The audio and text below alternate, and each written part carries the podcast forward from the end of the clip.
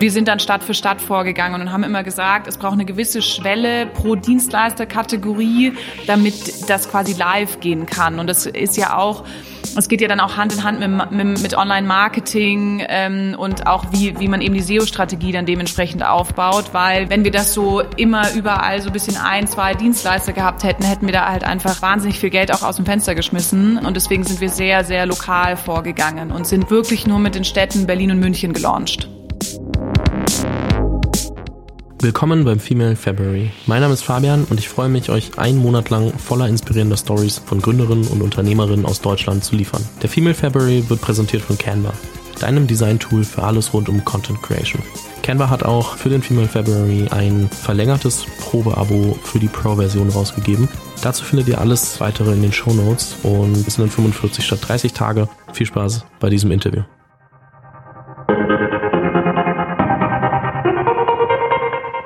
Herzlich willkommen zu einer neuen Folge im Female February. Ich freue mich heute, Pauline Köhler von Weddy Place zu Gast zu haben. Pauline hat 2018 Weddy Place gegründet und Weddy Place, wer hätte es gedacht, es dreht sich um Hochzeiten und zwar ist Weddy Place ein Marktplatz für Hochzeiten. Digital, du kannst äh, dich ja alle Angebote einholen und alles ähm, digital zusammensetzen, was du für deine Hochzeit brauchst und ähm, ist tatsächlich, glaube ich, äh, wenn man sich das so anschaut, ähm, sehr schnell und, und äh, sehr gut gewachsen. Wir müssen natürlich über das Thema Pandemie reden, weil ich glaube, Pandemie und Hochzeiten vertragen sich erstmal nicht ganz so gut, weil es ja mit Locations und Gästen irgendwie vielleicht ein bisschen schwierig ist und mal schauen, wie Pauline damit und ihr Team damit umgegangen sind. Aber äh, in derselben Zeit äh, gab es ein paar Akquisitionen, kann man sich dann wahrscheinlich, wenn man möchte, nochmal googeln und, und genauer angucken. Sprechen wir aber auch noch kurz drüber. Das heißt, äh, Wachstum und äh, ja, Corona irgendwie auch trotzdem genutzt, um sich, um sich weiterzuentwickeln. Und deswegen bin ich sehr, sehr gespannt, ähm, wie sich das, wie sich das alles entwickelt hat und, und wo äh, Pauline und, und Ready Place heute stehen. Bevor wir darauf natürlich überall eingehen äh, und, und da alles besprechen, herzlich willkommen im Podcast, Pauline. Ja, vielen herzlichen Dank. Ich freue mich riesig hier zu sein und auf das Gespräch mit dir. Wir müssen einmal, bevor wir jetzt in die ganzen Details gehen, ähm, um, um dich so ein bisschen zu verstehen, darüber sprechen, wann hat dich eigentlich die Faszination gepackt, was eigenes gründen zu wollen? Woher kommt es? Also ich würde mal ein ganz bisschen weiter ausholen, als es, glaube ich, viele andere machen, weil das so ein bisschen zur Geschichte ähm, bei mir beziehungsweise uns, also dem Gründerteam, dazugehört. Ähm, also ich komme ganz ursprünglich aus Stuttgart, bin aber sehr viel umgezogen in meiner Kindheit. Das heißt, ähm, wir haben einen Großteil oder äh, meiner Kindheit in Amerika verbracht, bin dann nochmal umgezogen nach Köln, habe dann nochmal ähm, über ein Jahr in Hongkong auch gelebt und habe so ziemlich viele Eindrücke irgendwie in unterschiedlichen Stationen quasi sammeln können und dürfen. Also ich fand, das war echt ein ziemlich ziemliches Privileg. Ähm, und das hat uns auf jeden Fall sehr geprägt, weil wenn man so vergleicht auch, wie, wie Schule in Amerika ist und was man da alles probiert und wie früh wir angefangen haben, mit dem Computer zu arbeiten und so unterschiedlichste Sachen zu probieren und eben so diese Failure-Mentalität überhaupt nicht existiert, dann kann ich auf jeden Fall sagen, dass uns das total geprägt hat. Ähm, die Faszination, was Eigenes zu machen, gab es da schon länger. Man hat auch immer mal wieder halt was ausprobiert, aber ich muss auch sagen, dass meine Eltern äh, keine Unternehmer ähm, sind, uns aber immer sehr, sehr viel davon mitgegeben haben. Wir mussten schon immer viel helfen, uns durch Situationen irgendwo ähm, so durchfinden und einfach so unseren Weg immer machen. Ähm, die waren immer da und haben uns immer unterstützt, aber nichtsdestotrotz war schon immer sehr encouraged quasi, dass wir einfach mal selber probieren und jetzt selber machen.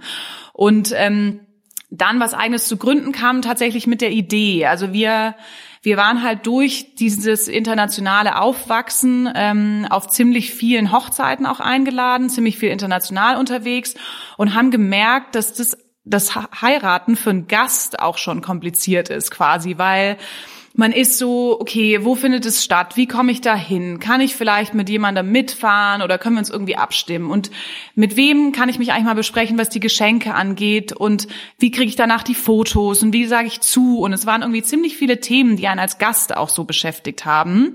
Und so ist quasi die Idee entstanden, dass wir gesagt haben, da muss man doch irgendwie was machen können. Hochzeiten sind so cool geworden mittlerweile, natürlich verstärkt euch durch Instagram, durch Pinterest, durch das, dass man einfach viel gesehen hat und viel sich so ein bisschen amerikanisiert hat.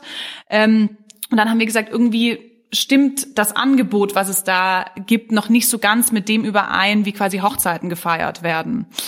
Und ich, ich bin dann auch gleich fertig mit der Geschichte, aber um, äh, um dann so ein bisschen die Kurve zu kriegen, ähm, wir haben uns dann entschieden, ähm, erstmal ein Gästemanagement-Tool zu bauen, das hieß Vanolia und war im Endeffekt ein ähm, Website-Builder oder Website- und App-Builder für Brautpaare, ähm, der die ganze Gästekommunikation quasi gesteuert hat.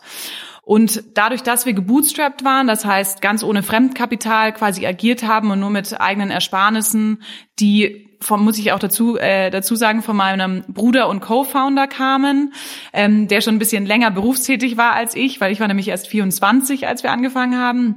Ähm, haben wir uns dann entschieden, auf super viele Hochzeitsmessen zu gehen, weil wir wussten nicht, wie Online-Marketing funktioniert und haben, haben gesagt, okay, komm, jetzt, wir müssen uns mal erstmal mit den Leuten austauschen und verstehen, wie so die Reaktion auch auf unser Angebot quasi ist.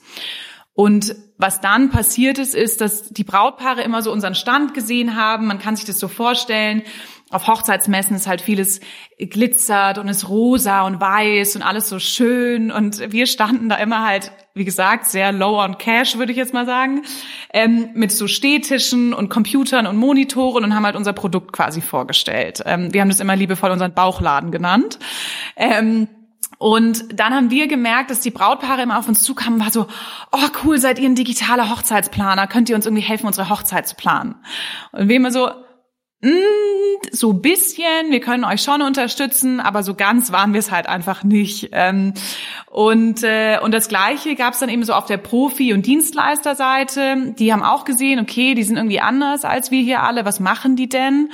Und die haben uns dann äh, haben uns dann gefragt und haben gesagt, könnt ihr uns irgendwie mit Online-Marketing helfen? Ich brauche irgendwie Hilfe mit so Akquise. Ich möchte nicht mehr unbedingt hier auf diesen Messen stehen müssen, was kann ich denn da tun? Ähm, und das hat eigentlich sehr klar gezeigt, wo sich unsere Idee hinentwickeln muss, um eben so den, ja, einfach den Wünschen der Brautpaare und auch der Profis zu entsprechen. Ich glaube, was spannend ist, ist, dass du sagst, hey, du kommst nicht oder ihr kommt nicht aus einer unternehmerischen Familie. Trotzdem wurde es euch mitgegeben und es äh, scheint ja, ich sag mal, Wirkung gezeigt zu haben. Ich weiß zumindest, äh, dass einer deiner Brüder ähm, auch äh, Gründer ist und unternehmerisch aktiv. Äh, Julius wird, äh, also Grüße an der Stelle, weil er hat mich auch so ein bisschen auf dich aufmerksam gemacht, äh, glücklicherweise, als ich mit ihm gesprochen hatte wegen einem Podcast. Ähm, wird auch demnächst mal hier sein, äh, dazu dann wann anders mehr.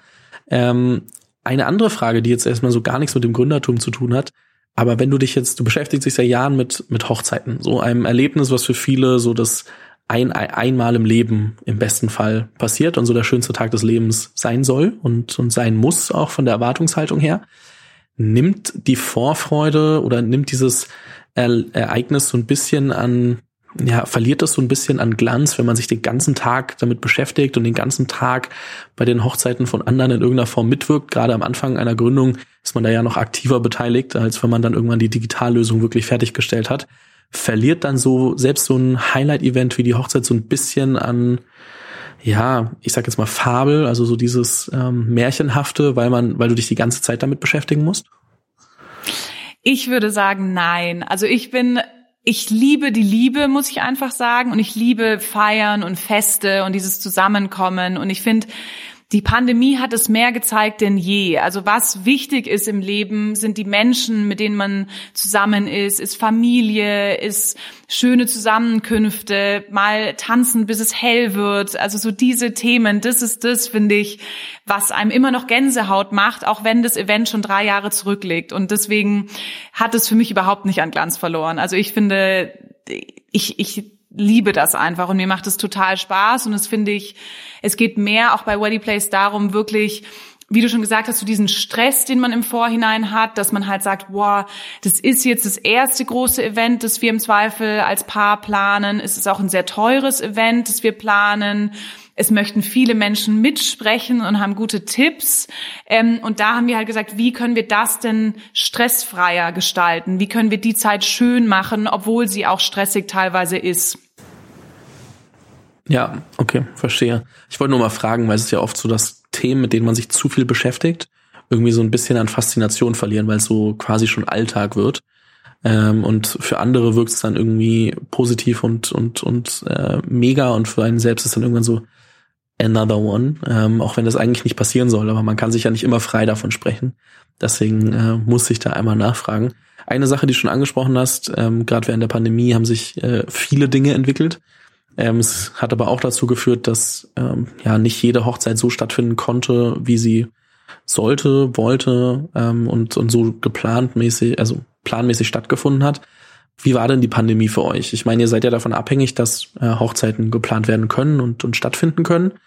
Ähm, inwieweit ist das Fluch und inwieweit ist das Segen? Also wenn du jetzt mal so zurückguckst, ich weiß, es ist noch nicht ganz vorbei, die Pandemie, also es ist äh, immer noch so ein bisschen Unsicherheit für den, für den äh, Ausblick dabei. Aber wenn wir jetzt mal nur zurückgucken, ähm, mit, mit welchem Gefühl blickst du auf die Zeit zurück? Also ich glaube, wie du gesagt hast, Fluch und Segen trifft's echt ziemlich gut. Ähm, ich finde halt gerade als Unternehmer muss man immer die Chance in Situationen sehen. Das ist auch das, was ich irgendwie jeder mit auf den Weg geben würde. Es bringt in der Regel relativ wenig, den Kopf in Sand zu stecken und stehen zu bleiben. Das heißt, also das Jahr 2020, das war schon krass, also das Wort trifft es eigentlich ziemlich gut, ähm, weil das natürlich schon, das kam ja schnell und war jetzt nicht Monate planbar im Vorhinein.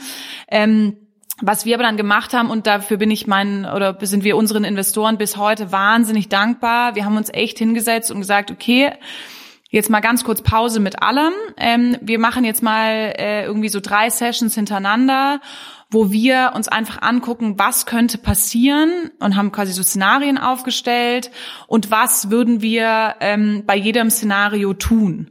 Und das hat total geholfen, das in so einem größeren Kreis auch zu besprechen ähm, und hat uns dann im Endeffekt dazu gebracht, dass wir gesagt haben, okay, wir konzentrieren uns jetzt auf drei Hauptthemen. Das war ähm, einmal das Thema, dass wir eine App gelauncht haben. Das war super. Da braucht man auch einfach ein bisschen Zeit dafür. Das hätten wir jetzt nicht nebenher irgendwie so einfach und so schnell dann quasi launchen können. Das heißt, das war super für uns und ist auch einfach echt eine mega coole Experience für die Brautpaare. Das macht einfach total Spaß, wenn du so den, den Hochzeitsplaner in deiner Hosentasche oder Handtasche hast hast, der dich immer wieder remindet und so die Vorfreude halt steigert auf das Event und dich so bei der Planung unterstützt. Also das war so Thema Nummer eins. Thema Nummer zwei, ähm, war für uns Dienstleisterakquise, das heißt konkret einfach die ähm, Supply-Side aufzubauen. Da haben wir viele gute Gespräche gehabt und hatten echt die Chance, sehr, sehr schnell viele Dienstleister für uns zu gewinnen.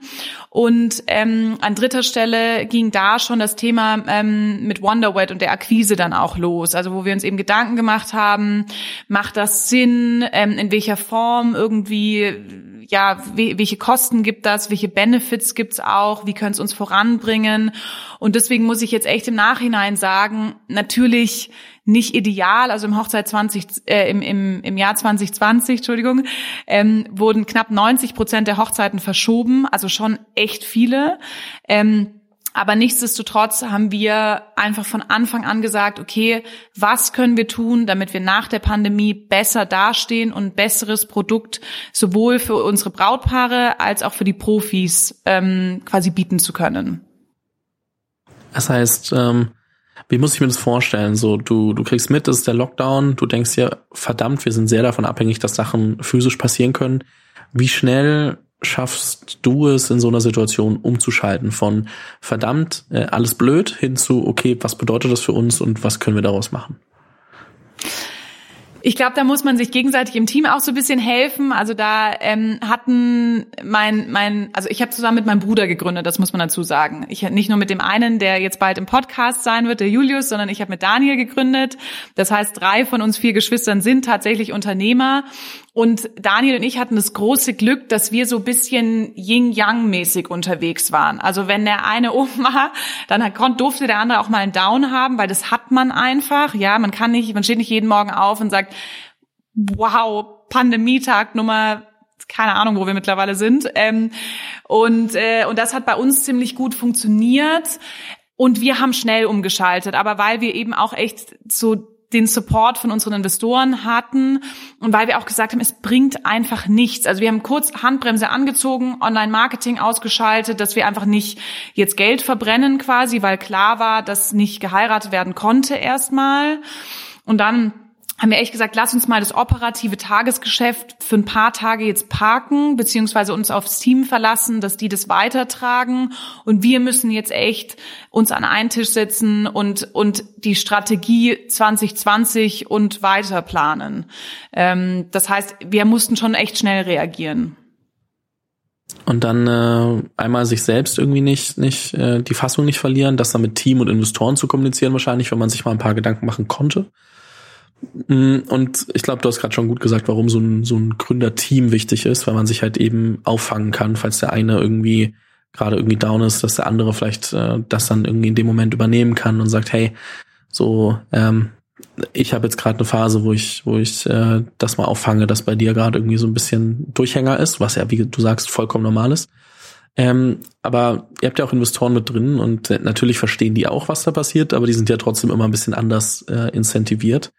Wie, also waren die relativ schnell auf eurer Seite oder war das ein bisschen, also so, es war ja eine neue Situation für alle. Ähm, war das einfach in der Kommunikation oder musstet ihr da viel irgendwie Planung hinlegen und sagen, hey, guck mal, wir haben uns schon die ganze Strategie überlegt oder so? Ich meine, es ist ja, dadurch, dass es so neu ist, wahrscheinlich nicht einfach gewesen, oder?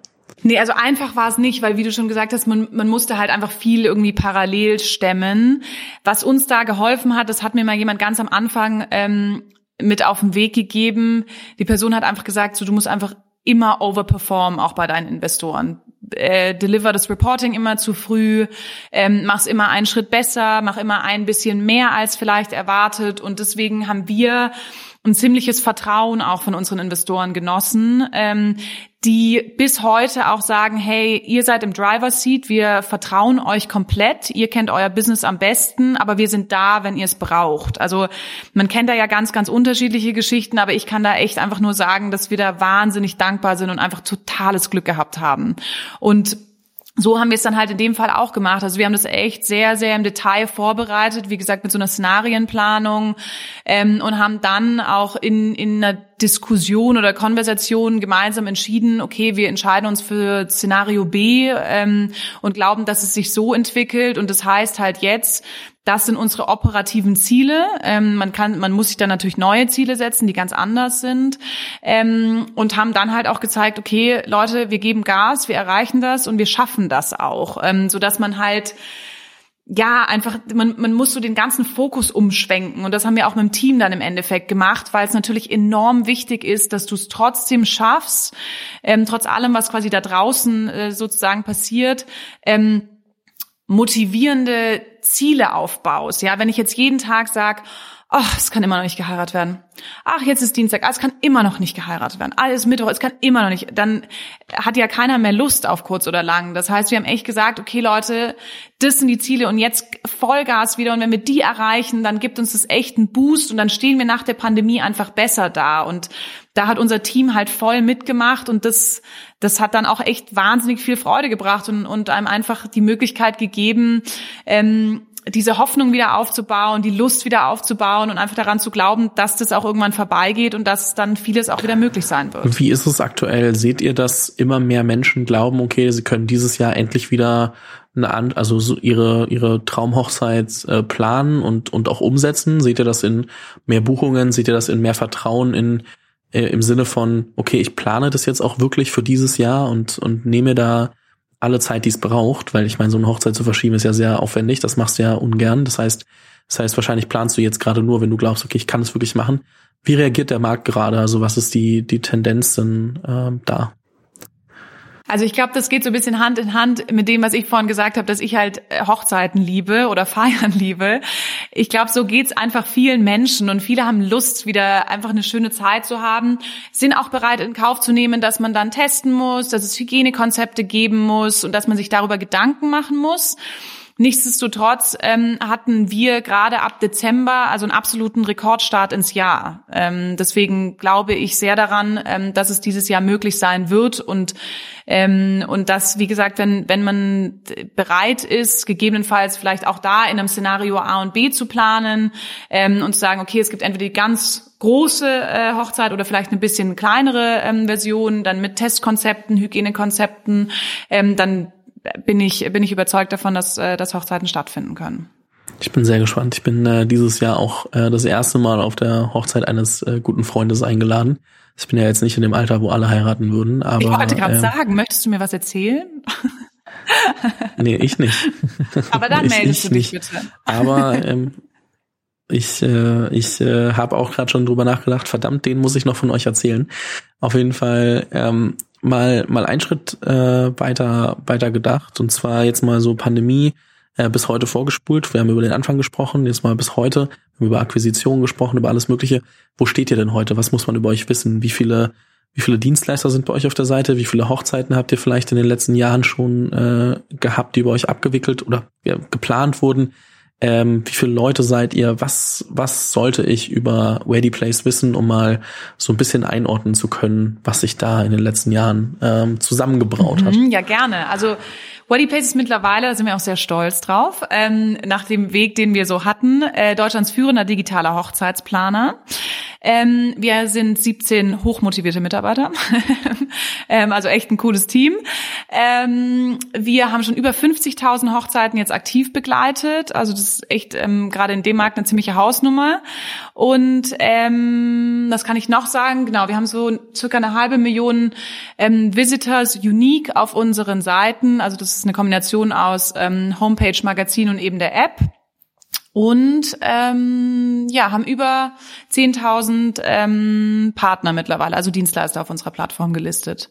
Ist ja auch wichtig, weil wir sind ja so ein Hyper-Local-Business. Das heißt, wenn ich meine Hochzeit in München plan, hilft mir relativ wenig, wenn es in Berlin eine coole Location gibt. Ähm, das heißt, wir müssen ja wirklich so Stadt für Stadt den die Supply Side auch aufbauen und ähm, und deswegen ist die ist eine hohe Anzahl an an guten Profis bei uns echt wichtig.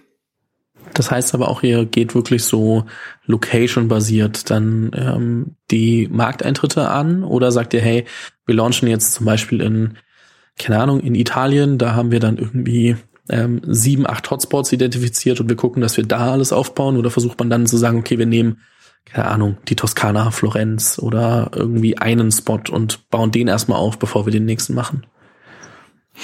Also wir haben wir wir haben das Stadt für Stadt quasi gemacht. Das war auch ähm, auf Empfehlung von einigen Leuten, mit denen wir uns aus oder Experten muss man ehrlich, ehrlich gesagt sagen, mit denen wir uns ausgetauscht haben ähm, zum Thema, wie baue ich einen Marktplatz auf, wie baue ich die Supply Side auf. Also da haben wir sehr natürlich auch auf Geschäfte wie Treatwell und so weiter geguckt ähm, und wir sind dann Stadt für Stadt vorgegangen und haben immer gesagt, es braucht eine gewisse Schwelle pro Dienstleisterkategorie, damit das quasi live gehen kann. Und das ist ja auch es geht ja dann auch Hand in Hand mit, mit, mit Online-Marketing ähm, und auch wie, wie man eben die SEO-Strategie dann dementsprechend aufbaut, weil, wie gesagt, ähm, es ist, also wenn, wir haben am Anfang natürlich ähm, nicht so viel organische, äh, organischen Traffic gehabt und haben noch viel mehr ähm, Ads auch geschaltet und wir hätten einfach, wenn wir das so immer überall so ein bisschen ein, zwei Dienstleister gehabt hätten, hätten wir da halt einfach wahnsinnig viel Geld auch aus dem Fenster geschmissen ähm, und deswegen sind wir sehr, sehr lokal vorgegangen und sind damals auch 2018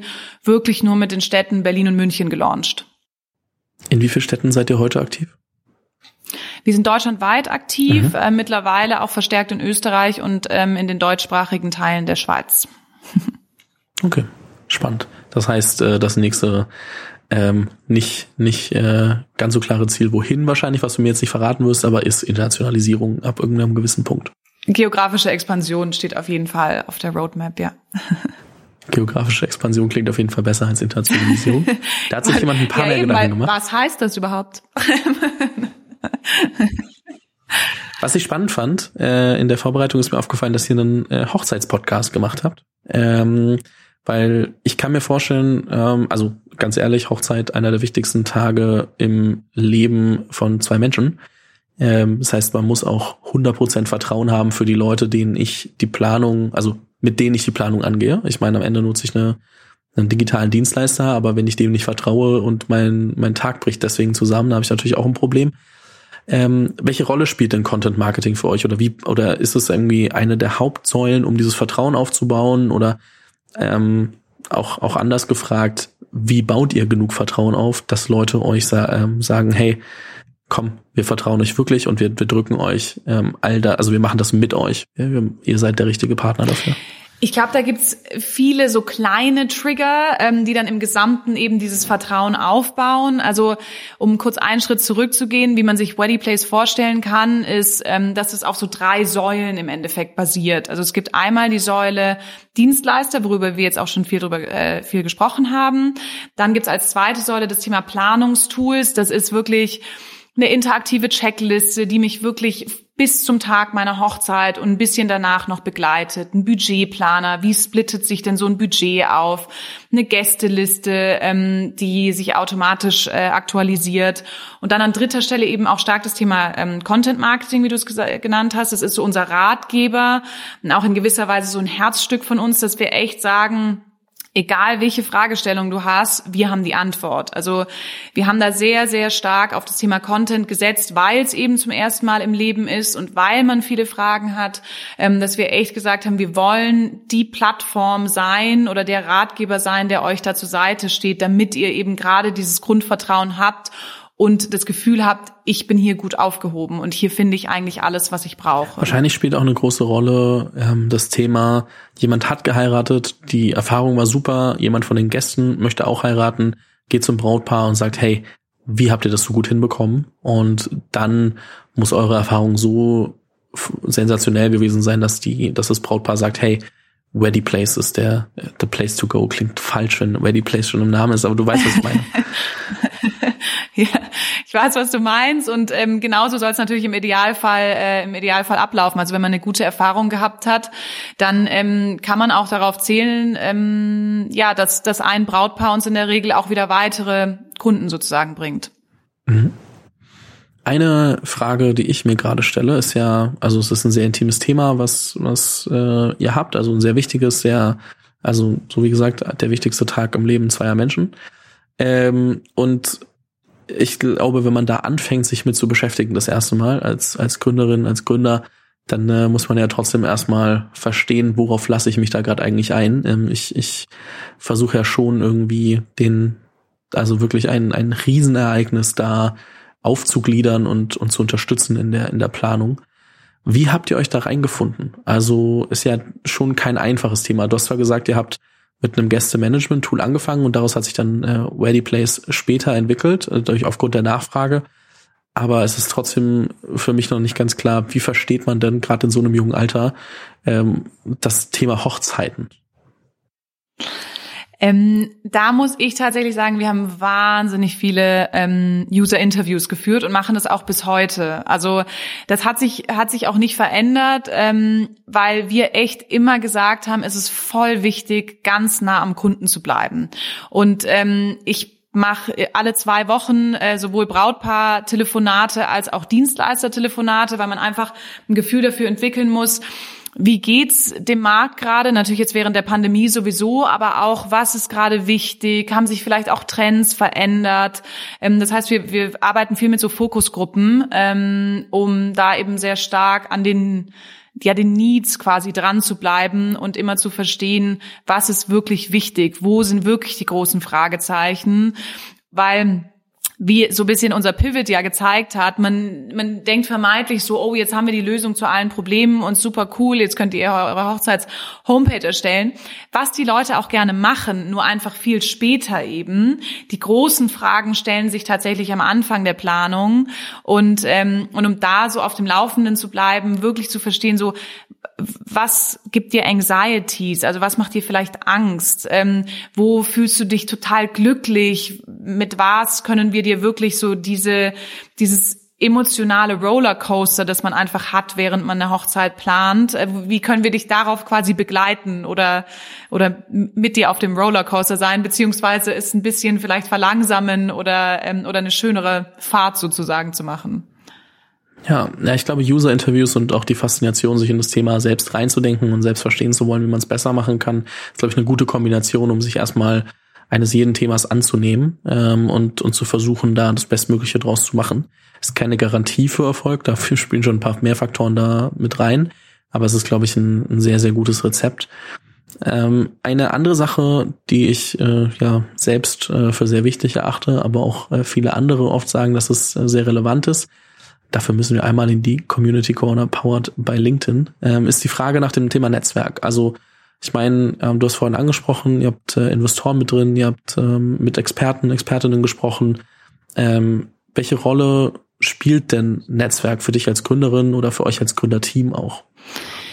Also für, für uns tatsächlich sehr viel, weil ähm, man merkt es gerade, wenn man so die Pre-Seed oder Seed-Runde raised, da geht es sehr viel um persönliche Kontakte, darum, dass jemand dir eine Intro macht, gut auch von dir spricht und erzählt und sagt, hey, die sind irgendwie cool, ähm, hör dir das mal an, was die da machen. Also das halte ich für sehr wichtig. Und dann ähm, muss ich auch sagen, dass wir nicht nur investorentechnisch da wahnsinnig Glück hatten, sondern auch echt sonst viel probiert haben. Also ich habe zum Beispiel Anna Alex kennengelernt über unsere Investorin Verena Pauster, die gesagt hat, hey, connectet euch mal. Ähm, die haben damals äh, so einen Wizard genutzt, ähm, der irgendwie super cool und smart war und wo die sich wahnsinnig viel Gedanken gemacht haben. Und die haben gesagt, ah, vielleicht könnte sowas ähnliches irgendwie auch gut für uns sein, gerade eben als wir noch nicht so viele Profis hatten, dass man so ein bisschen ähm, die Wünsche früher rauskristallisiert und dann ähm, nochmal in einen anderen Dialog quasi mit den Brautpaaren gehen kann. Und ähm, dann habe ich zum Beispiel Anna Alex getroffen, die total nett und hilfreich war und sich dem auch voll angenommen hat, obwohl sie mit Sicherheit Wichtigeres zu tun hatte, als sich irgendwie mit mir zu treffen. Ähm, aber nichtsdestotrotz hat sie dann danach so zu mir gesagt, hey, ich fand es jetzt irgendwie auch einen guten Austausch. Ich habe ihr natürlich dann geschrieben, mich bedankt. Und dann habe ich mich nochmal mit ihr unterhalten, da meint sie so, was sie so cool fand, ist, dass ich, ich kam so vorbereitet mit so einer Fragenliste, ja. Man will ja niemand, man will ja von niemandem die Zeit verschwenden. Ähm, und man hat so gemerkt, dass gerade in einem Netzwerk, auch an so High-Performern, du darfst deren Zeit nicht verschwenden, weil die ist sehr limitiert, gerade bei so Leuten. Aber nichtsdestotrotz sind viele offen und sehr bereit, auch zu helfen, weil sie es im Zweifel halt gleich erfahren haben. Und deswegen finde ich, Netzwerk mega wichtig. Ähm, es gibt auch Zeiten, wo man sagt, okay, jetzt kann ich nicht networken und auf Events rumspringen, weil ich gerade jetzt irgendwie operativ zu viel zu tun habe. Das ist auch wichtig, dann auch die Phasen zu kennen. Ähm, aber nichtsdestotrotz Netzwerk zu pflegen und aufrechtzuerhalten und einfach auch die wahnsinnigen Vorteile, die das mit sich bringen kann, ähm, zu erkennen, finde ich, ist schon echt auch ein Privileg, dass, dass das geht und dass sich Leute dem auch annehmen, die halt wirklich also ich weiß nicht, ob 100, Schritt, 100 Schritte äh, genug wären, um zu beschreiben, wie viel weiter voran ähm, die zumindest zu einem gewissen Zeitpunkt auch schon schon vorangeschritten waren. Ja. Pauline hat mich gerade nur nicken sehen die ganze Zeit. Ähm, ich glaube, da kann man kann man gar nicht so viel hinzufügen. Ich finde es auch ähm, super wichtig. Ich glaube, äh, man muss immer so einen gesunden Mix aus irgendwie privat, also trotzdem so persönlichem Austausch und, und einer Fragenliste finden, weil ich glaube, wenn man so das Gefühl erweckt, man ist gerade nur hier, um seine Agenda durchzudrücken, dann ist auch immer schwierig. Ich glaube, das darf man dann nie vergessen, dass da auch äh, es immer persönlich auch klicken darf. Ähm, das äh, hast du ja auch gar nicht gesagt, dass das äh, keine Rolle spielt, nur manchmal ähm, nicht, dass das jemand jemand falsch aufnimmt. Ich glaube, ähm, so ein paar Minuten Smalltalk gehören da schon auch mit dazu, bis man dann ähm, sich, aber auch eben zeigt, dass man sich mit der Person auseinandergesetzt hat und auch mit seinen eigenen Bedürfnissen, wo man eigentlich gerade Hilfe braucht. Weil dann verstehen die Leute auch, okay, warte mal, Pauline hat sich wirklich Gedanken gemacht, und äh, die weiß ganz genau, was sie mich, was sie mich fragen möchte. Und zu manchen Fragen habe ich eine Antwort, zu manchen nicht. Und bei manchen hat sie ein bisschen äh, krasser recherchiert und ist da auf Dinge gekommen, die wurde ich noch nie gefragt. Und ich glaube, sowas ist schon ähm, super, super hilfreich, um auch einen gewissen Eindruck zu hinterlassen. Also es geht nicht drum, nur Leute zu beeindrucken, aber es geht schon drum, auch nicht einfach another coffee zu sein, wo man dann sagt, hey, ähm, da erinnere ich mich halt nicht dran, weil es waren dieselben Fragen wie immer. Ja, auf jeden Fall. Also ich finde, es geht ja nichts über das persönliche Gespräch. Wir haben ja auch schon davor ein bisschen geplaudert. Aber, und das, das macht ja auch Spaß. Ich meine, diese, die Geschichten, die Menschen erzählen, wie sie auf ihre Ideen kamen und was sie alles probiert haben, was nicht funktioniert hat und was dann plötzlich funktioniert hat. Und so, das ist so spannend und so inspirierend. Ähm, also das bitte auf jeden Fall nicht auslassen, weil sonst fehlt echt einiges. Ich will mal noch so ein bisschen, weil wir haben jetzt viel über so alles, was, was gut lief, aber auch über Herausforderungen, gerade mit, mit äh, Covid und so gesprochen. Ähm, wenn du so zurückguckst und ich meine, da sind ja jetzt doch ein paar Jahre als Unternehmerin und, und Gründerin vergangen, worauf bist du besonders stolz? Weil ich finde, man nimmt sich oftmals zu wenig Zeit, so wirklich zu reflektieren und zu sagen, okay, das sind so die Punkte, da ist echt ähm, viel passiert, ähm, krass, habe ich gar nicht so bedacht. Man ist ja doch immer so im Day-to-Day -Day und guckt nach vorne und sagt, heute ist normal, ich muss ja dahin. Ähm, das ist das ist mein Ziel und ähm, deswegen ähm, frage ich auch gerne äh, gerade jetzt im Female February auch Ähm, worauf bist du eigentlich besonders stolz? Ich, ich bin auf ein paar Sachen besonders stolz, ähm, wenn ich das so sagen darf, ohne dass sich das jetzt falsch anhört. Ähm, weil, wie, wie, du schon gesagt hast, also ein, eine Lektion, ich, ja. die ich gelernt habe, ist, sehr, sehr, sehr vieles entwickelt sich nicht so, wie man sich vornimmt. Ähm, und deswegen kann man über die Seite auch viel sprechen und äh, da kann ich auch einiges aus meinem Nee, Kästchen triffst nicht mehr, ich würde sagen, nee, Carsten ähm, erzählen. Im Endeffekt muss ich in erster Linie sagen, ich bin mega stolz auf unser Team. Also die Pandemie und, und was es mit sich gebracht hat, auf einer persönlichen Ebene, auch für viele, aber auch eben im, im, im, im Business oder in, in der Firma, ähm, das war völliger Wahnsinn, vor allem wenn man jetzt zurückblickt und einfach sieht, so das waren jetzt auch einfach zwei Jahre schon. Ähm, also da bin ich total stolz drauf und es ist auch mittlerweile so, dass es mit einigen ähm, Teammitgliedern auch einfach weitergeht, als dass man sagen kann, wir sind nur Coworkers oder wir arbeiten nur gemeinsam in Anführungsstrichen, sondern da ist auch echt mehr draus geworden und da ist auch eine tiefe Dankbarkeit entstanden. Das heißt, darauf bin ich ähm, bin ich total stolz und was ich schon auch ähm, auch echt schön finde im Nachhinein, ist, dass wir diese Akquisen ähm, mit Foreverly und mit Wonderwet tätigen konnten. Also als wir angefangen haben, waren wir echt so, oh Gott, die sind so weit und die sind so toll. Und das waren sie auch. Also die haben super viel richtig gemacht und super vieles ja auch auf andere Themen gesetzt, als wir das gemacht haben, aber so dass wir echt die Möglichkeit hatten, als wir dann uns für die Akquisen ähm, entschieden haben, dass wir echt sagen konnten, okay, das ist jetzt echt so, das sind echt Synergien, die dadurch entstehen ähm, und und das macht mich stolz, dass wir da einfach die Möglichkeit hatten, ähm, dadurch nochmal ganz anderes Potenzial quasi ähm, ja für uns zu eröffnen oder oder und dadurch halt auch unseren an unsere Brautpaare und an unsere Dienstleister quasi weiterzugeben. Mhm. Ich glaube, da wird noch einiges dazukommen, worauf du stolz sein kannst und stolz sein wirst. Und ähm, bin auch sehr gespannt, äh, das weiter zu verfolgen. Bevor ich dich aber entlasse, habe ich noch eine letzte Frage. Und zwar, jetzt wenn jetzt jemand zu dir kommt ähm, und sagt, hey, können wir uns mal auf einen Kaffee treffen? Ich habe da so ein paar, ein paar Fragen und dann, weil ich habe so eine Idee, ich möchte was gründen. dann ist so die abschließende Frage, hey, äh, jetzt hast du so ein bisschen verstanden, was ich machen möchte was würdest du mir noch mit auf den Weg geben? So als jemand, der jetzt gerade überlegt zu gründen, ähm, einfach nur so ein, also ich weiß, es ist nicht so einfach, so ist, äh, ich, äh, ich kenne das ja, aber ähm, trotzdem so, was ist der erste Gedanke, der dir kommt, wenn jemand sagt, hey, ich will was gründen, was, was empfiehlst du mir, was würdest du mir mit auf den Weg geben? Also ich habe schon wieder zwei Sachen, die ich mitgeben würde. Ich, ich schaffe es auch einfach nicht, mich kurz zu fassen. Aber genau, es sind zwei Sachen. Also einmal ähm, gab es für mich ein sehr prägendes Ereignis, was bei mir einen ziemlichen Schalter umgelegt hat. Ähm, und das war der Moment, also wie gesagt, ich habe ja mit meinem, mit meinem älteren Bruder gegründet. Ähm, das war der Moment, als als ich quasi immer wieder meine Entscheidungen mit ihm durchsprechen wollte und immer gesagt habe, ist es okay so? Kann ich das so machen? Findest du es auch gut? Wo er irgendwann gesagt hat, hey Pauline, wenn du jetzt nicht bereit bist, Entscheidungen zu treffen, dann kommen wir hier nicht weiter. Ähm, und er hat, er hat dann auch zu mir gesagt, was ich wahnsinnig charmant fand und auch gut, das hat mir dann auch den, den Rücken gestärkt. Er hat gesagt, wenn es schief geht, räumen wir zusammen auf, aber erstmal müssen wir uns von der Stelle bewegen, weil wenn wir keine Entscheidungen treffen, dann stehen wir.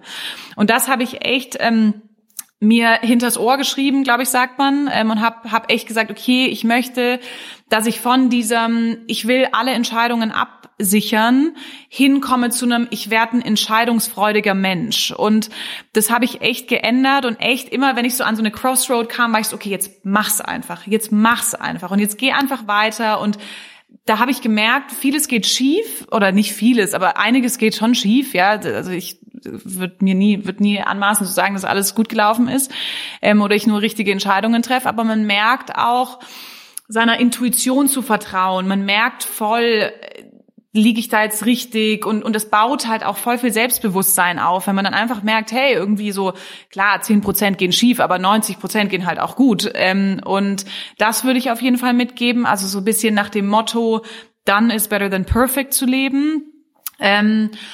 Und als zweites, das, das hat mir voll geholfen, ist, ähm, dass ich gesagt habe, ich setze mich so alle drei bis sechs Monate hin und schau mir an, wo stehen wir jetzt und überlege mir quasi immer wieder, würde ich mich jetzt wieder committen? Also, dass ich mich einmal so rauszoome, mir das angucke, wo stehen wir, glaube ich noch daran, sehe ich das Potenzial, erfüllt mich das noch, ähm, dass ich wirklich dann gesagt habe, okay, ich entscheide mich aktiv nochmal dafür und ich habe mega Lust darauf.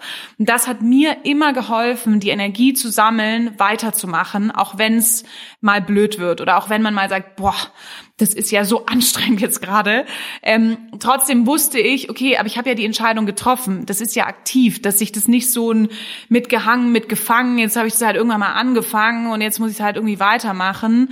Also da finde ich, darf das nie hinkommen. Und was da total hilft, jetzt noch, um dann wirklich ähm, es abzurunden, ähm, war für mich so eine Highlights-Liste zu machen. Also das habe ich irgendwann angefangen. Ich habe immer so ein Buch, in dem schreibe ich alles auf. das funktioniert auch für mich besser als digital. Ähm, da schreibe ich immer Notizen und da kann ich wirklich so bis äh, Anfang Gründung zurückgehen und die Leute denken, ich habe irgendwie ein Superbrain, obwohl ich einfach nur nachlesen kann, was da mal passiert ist.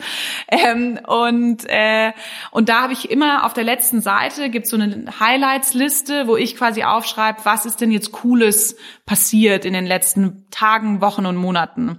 Und das hilft dir einfach darauf zu gucken, wenn du auch mal Aufgaben machst, wo du sagst, boah, warum mache ich das jetzt eigentlich so? Ich habe doch was ganz anderes irgendwie studiert oder ich will doch eigentlich an was ganz anderem arbeiten und ja, so ein Thema, wo, wo man irgendwie sagt, es ist jetzt gerade gefühlt strategisch nicht relevant, hilft einem das dann voll, auf diese Highlights-Liste zu gucken und zu sagen, hey cool, das ist nur ein kleines Puzzlestück von dem, was dann da am Ende draufsteht zwei mega oder drei mega gute Tipps. Ähm, ich würde gerne irgendwann mal gemeinsam mit dir, ähm, falls meine Plattform bis dahin äh, groß genug geworden ist, äh, das das Tage, das Unternehmertagebuch der der Pauline Köhler rausbringen. Ähm, da würde ich mich jetzt schon mal. da brauchen wir äh, eine lange Session dafür. Ja, da, da melde ich mich jetzt schon mal für auf. an. Ähm, das das fände ich sehr, sehr spannend, äh, da dann auch mal durch, durch Ups und Downs äh, durchzugehen, die man dann irgendwie äh, verarbeitet. Ähm, Pauline, es hat mir sehr, sehr viel Spaß gemacht. Ähm, ich würde gerne die letzten Sätze ähm, von dir einfach so stehen lassen, ähm, als, als äh, kleine Takeaways für jeden, der dir gerade zugehört hat, um, um sich da mal Gedanken drüber zu machen, wie man das am besten selbst in den, in den Alltag einbinden kann. ich bin mir, wie gesagt, sehr sicher, dass man von euch noch einiges hören wird und äh, wir uns auch hier nochmal noch mal hören werden zu ein paar konkreteren Themen und äh, bin dir sehr, sehr dankbar, dass du dir die Zeit genommen hast, ähm, hier im Female February dabei zu sein. Wünsche weiterhin viel Erfolg und kann einfach nur ähm, vielen, vielen lieben Dank sagen und äh, hoffentlich bis bald. Ja, das möchte ich unbedingt so zurückgeben. Vielen Dank für die Chance. Ich finde Female February klasse, ähm, habe ich dir auch von Anfang an gesagt. Es ist schön, zum einen ähm, Gesichter zu sehen, die man schon kennt, aber auch viele, die man noch nicht kennt. Und ich finde es, äh, ich finde es super cool und ich bin begeisterte Zuhörerin ähm, von dir schon seit einiger Zeit. Also es war mir eine Ehre, ähm, heute dabei zu sein. Vielen, vielen Dank. Vielen, vielen Dank.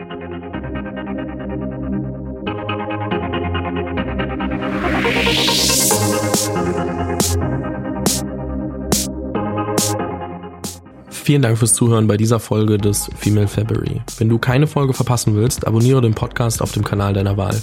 Falls du selbst eine Story zu erzählen hast, poste diese gerne auf Instagram oder LinkedIn mit dem Hashtag Female February. Diese Episode des Female February wurde präsentiert von Canva, deinem Design-Tool für alles rund um Content Creation. Canva hat auch für den Female February ein Angebot aufgesetzt und zwar die Möglichkeit, Canva Pro für 45 Tage zu testen.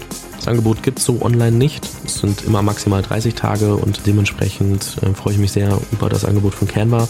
Das Ganze findet ihr unter canva.me slash female February, alles zusammen und klein dann. Findet ihr aber auch nochmal in den Show Notes und dort könnt ihr einfach auf den Link klicken und euch dann das Probeabo für Canva Pro holen.